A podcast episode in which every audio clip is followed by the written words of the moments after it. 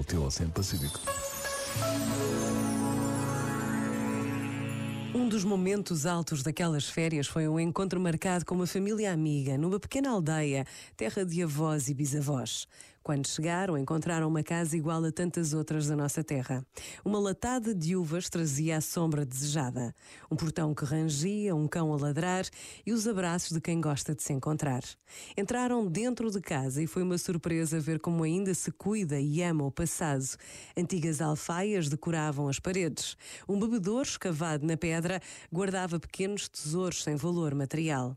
Os ferros de engomar tinham honras de peças de museu e as horas passaram à volta de uma mesa posta a pensar nos amigos. Por vezes, basta a pausa de um minuto para nos sentirmos felizes, porque ainda são tantas as famílias que guardam o seu passado, como se de um tesouro se tratasse.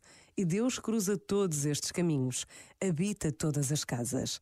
Pensa nisto e boa noite. Este momento está disponível em podcast no site e na app.